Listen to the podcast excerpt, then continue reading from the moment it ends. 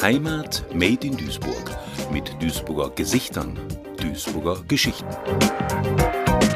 Für unsere Podcast-Serie Duisburger Gesichter, Duisburger Geschichten unterhalte ich mich mit Dr. Claudia Schäfer, Kunstwissenschaftlerin, Gründerin und Leiterin der Kubus Kunsthalle in Duisburg. Frau Dr. Schäfer, wir befinden uns hier in der Kubus Kunsthalle im Kantpark im Herzen von Duisburg. Sie haben die Kubus Kunsthalle 1987 in Düssern gegründet und sind dann 1994 in den Kantpark umgezogen. Wie kam es dazu? Was waren Ihre Beweggründe? Ja, also in Düssern, da lief unser Mietvertrag aus. Den, wir hatten da auch eine Halle gemietet auf der Molktestraße in so einem Hinterhof und da brauchten wir neue Räume und haben dann davon gehört, dass hier im Kantpark das Niederrheinische Museum eigentlich abgerissen werden sollte und haben uns dann an die Stadt gewandt und mit der Bitte, es eben nicht abzureißen und uns ja zu verpachten. Die Kunsthalle ist von Mittwoch bis Sonntag von 14 bis 18 Uhr geöffnet. Der Eintritt ist frei. Sie zeigen hier zeitgenössische und aktuelle Kunst, vornehmlich Arbeiten junger, noch nicht so bekannter Künstler. Nehmen Sie unsere Hörerinnen und Hörer doch mal mit in diese Räumlichkeiten. Was genau kann man hier sehen? Weshalb lohnt sich der Besuch? Ja, Sie haben schon recht. Wir haben uns eigentlich auf die lebenden Künstler konzentriert. Junge, auch nicht so junge, also bekannte und nicht bekannte. Da machen wir keine große Ausnahme. Wir wollen also das ganze Spektrum zeigen, was Kunst zu bieten hat. Im Hause haben Sie also wunderschöne Ausstellungsräume. Die sind ungefähr 500 Quadratmeter groß von der Fläche her. Wir haben aber auch im Obergeschoss einen Veranstaltungsraum den wir auch vermieten, also für Vorträge oder Feiern. Also viele haben hier auch schon ihren Geburtstag gefeiert oder ihre Hochzeit. Und dann haben wir im Haus auch noch ein Schüleratelier, wo auch Schulklassen ausstellen können und Projekte laufen und Workshops und so weiter. Also wir versuchen halt auch die ganz Jungen mit an die Hand zu nehmen und ja quasi alle Bevölkerungsschichten, die Lust und Spaß an der Kunst haben, an der bildenden Kunst. Sehen Sie sich da in irgendeiner Form als Alternative zum Mainstream oder zur Mainstream-Kunst? hier in Duisburg? Ja, Mainstream-Kunst würde ich jetzt nicht sagen. Also Kunst ist Kunst. Ne? Es gibt gut, es gibt schlechte und das muss man natürlich voneinander auch unterscheiden. Also wir versuchen jetzt auch nicht die Hobbykünstler oder so hier auszustellen. Also wir haben auch schon sehr bekannte Namen hier gehabt. Also Otto Pine, Höckelmann, Erben. Das sind alles Künstler, die auch in den Ranglisten stehen. Also die brauchen sich vor keinem zu verstecken. Aber wir wollen eben eine gesunde Mischung haben. Es gibt halt nicht nur die Bekannten, es gibt auch die nicht so Bekannten. Aber es ist nicht gesagt, dass der Bekannte jetzt besser ist als der Unbekannte. Es muss halt gut sein. Und diese Qualität versuchen wir halt auch hochzuhalten. Wobei wir auch einmal im Jahr Künstlern die Möglichkeit geben, die jetzt nicht so sehr bekannt sind oder auch vielleicht jetzt nicht so studiert sind, die aber hier in der Region leben und hier so ihren Wirkungskreis haben und das ist der Kunstmarkt, der findet ja auch schon seit Jahren statt, ich glaube seit 20 Jahren schon. Und das ist eine Ausstellung, wo 50, 60 Künstler ausgestellt werden mit kleinen Formaten, die immer vor Weihnachten beginnt und dann bis ins neue Jahr reicht, zeitlich. Sie hatten gerade schon ein paar Künstlernamen genannt. Haben Sie unter den Werken, die hier in der Kubus Kunsthalle ausgestellt sind, ein bestimmtes Lieblingsstück oder Lieblingsstücke oder einen Lieblingskünstler? Ja, also ich habe auch einen Lieblingskünstler und der umfasst nicht nur die bildende Kunst, sondern auch die Musik. Das ist äh, Fanny van Dannen. Das ist ein Künstler, der kommt hier vom Niederrhein, hat aber lange in Berlin gelebt, lebt jetzt in Ostdeutschland und dessen Texte haben ja sowohl die Toten Hosen gesungen als auch andere. Und er ist Poet, er ist Maler. Das weiß kaum einer, dass er bildende Kunst wirklich auch studiert hat. Und halt Musiker. Aber er kommt ganz einfach daher mit seiner Gitarre und äh, spielt wie so ein Troubadour. Also der braucht nicht viel Technik und so weiter. Direkt hier nebenan gibt es das Lehmbruck Museum, das DKM, Museum für zeitgenössische Kunst, Ganz hier in der Nähe das Künstlerhaus Goldstraße mit Ateliers bildender Künstler und am Innenhafen das Museum Küppersmühle, MKM. Was ist denn so Ihr Eindruck von der Duisburger Kunstszene? Ist das ein ganz ordentliches Angebot? Können wir uns damit sehen lassen? Also wir können uns sicherlich damit sehen lassen. Es ist ein Angebot einer Großstadt, wobei ich Duisburg zwar als große Stadt sehe, aber nicht durchweg als Großstadt, weil wir sind halt eigentlich eine Kleinstadt, weil wir sind ja einfach nur fünf Städte zusammengewürfelt und äh, das ist nicht organisch gewachsen, wie es bei einer Großstadt eigentlich ist, also mit einem Riesenzentrum und alle gehen in die Innenstadt. Also wenn man heute in Meiderich nachfragt, dann wird immer noch gesagt, ich fahre nach Duisburg. Also die sagen dann immer, ich fahre in die Innenstadt. Diese Bezirke sind halt sehr stark ausgeprägt und jeder dieser Stadtteile hatte auch ein Zentrum mit Horten, Karstadt und so weiter. Also gab es lange Zeit gar nicht das Bedürfnis, jetzt in die Innenstadt zu fahren. Man hatte keinen Grund. Ja, aber was die Kunst betrifft, und die ist ja jetzt auch noch nicht so lange hier ansässig, da ist natürlich die ganze Bandbreite da. Aber wenn man jetzt mal genau schaut, im Grunde gibt's nur zwei städtische Museen. Das ist das Stadt- und Kunsthistorische am Innenhafen, das Binnenschifffahrtsmuseum und das Lehmbruck Museum ist ja eigentlich eine Stiftung. Also es wird zwar noch städtisch unterstützt, aber es ist eine Stiftung und die anderen sind alle privat. Also die werden nicht von der Stadt großartig unterstützt. Wir sind so ein Zwischending. Private-Public Partnership haben wir das am Anfang genannt. Da gibt die Stadt das Haus und wir machen den Inhalt so ein bisschen, also von kunstwissenschaftlicher Seite und haben keinen großen Etat, aber können halt Segmente untervermieten. So ist das Projekt entstanden. Untervermieten, Sie hatten es eben auch schon mal angesprochen. Es gibt ja auch einen Veranstaltungsraum. Steht da nur einem Erlesenkreis von Personen zur Verfügung oder der Allgemeinheit?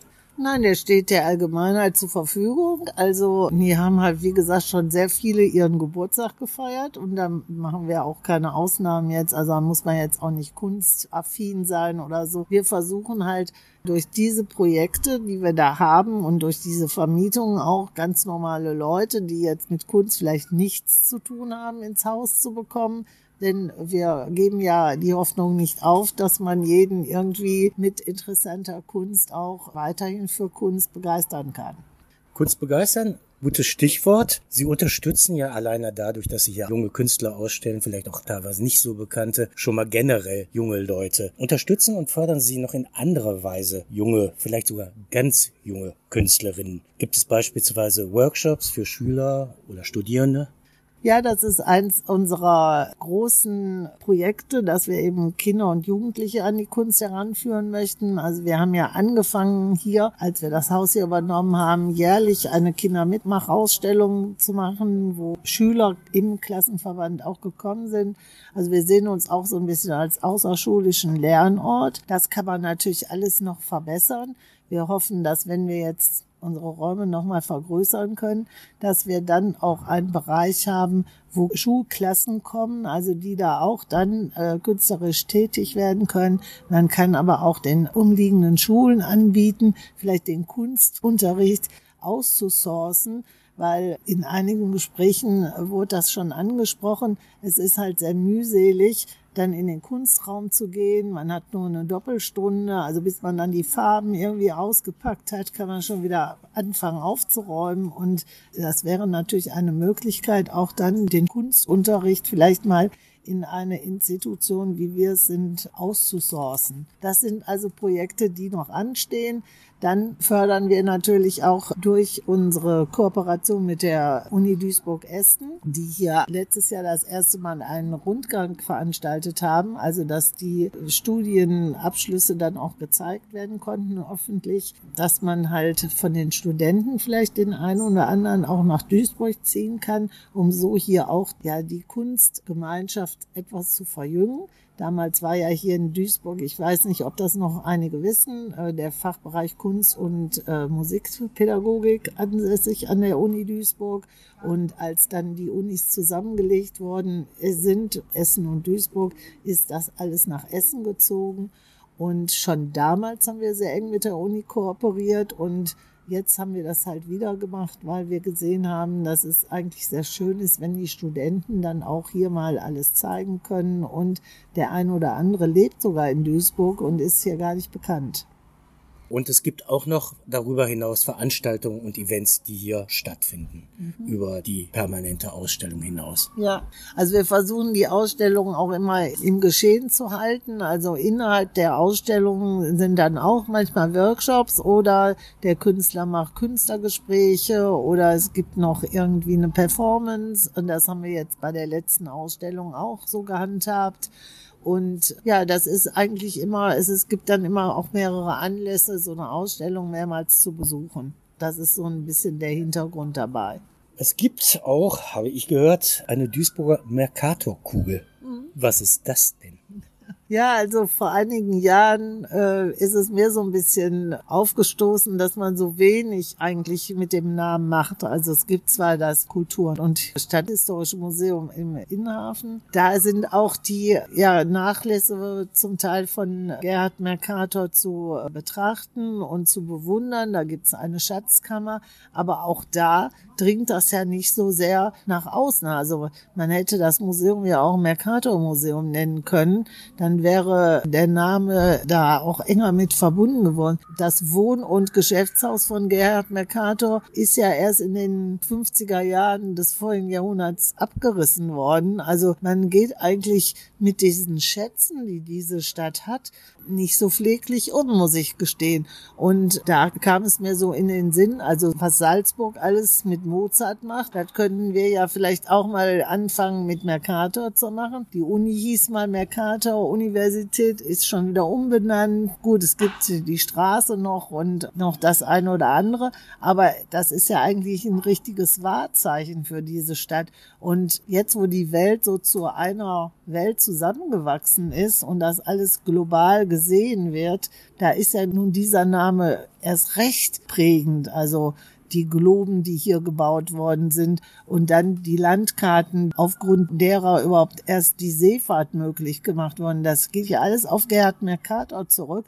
Und das scheint mir nicht so wahrgenommen werden. Ich meine, wir haben ja ein tolles Stadtmanagement und wir können unsere Stadt in großen Buchstaben überall sehen. Aber die einzigen Funde dieser Stadt, andere Städte, also die würden glücklich sein, wenn sie sowas hätten und würden das richtig auch dann nach außen hin tragen. Das wird hier nicht gemacht und das fand ich so ein bisschen traurig und habe gedacht, ja, haben wir uns jemanden gesucht, der so eine Pralinenkugel gestaltet. Da sind wir bei der Konditorei Doppelstein fündig geworden und da werden die Mercator-Kugeln auch gemacht und seitdem auch vertrieben in kleinem, weil der Absatz ist halt überschaubar, aber wir sind kontinuierlich dabei und immer, wenn es Winter wird, sind wir wieder am Start.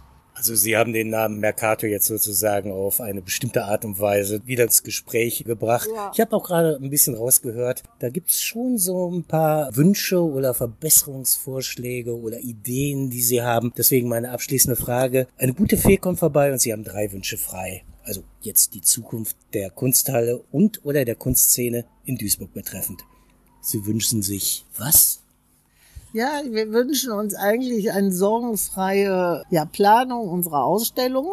Wir müssen ja immer für jede Ausstellung einen Sponsor haben oder eine Förderung beantragen. Also davon möchten wir so ein bisschen äh, wegkommen, denn man weiß dann immer erst kurz vorher, ob man überhaupt eine Ausstellung machen kann. Also wir möchten so ein bisschen mehr Sicherheit haben. Wir möchten auch so viel Geld haben, dass wir unsere Mitarbeiter bezahlen können nur auf Ehrenamt, das ist sehr schwer.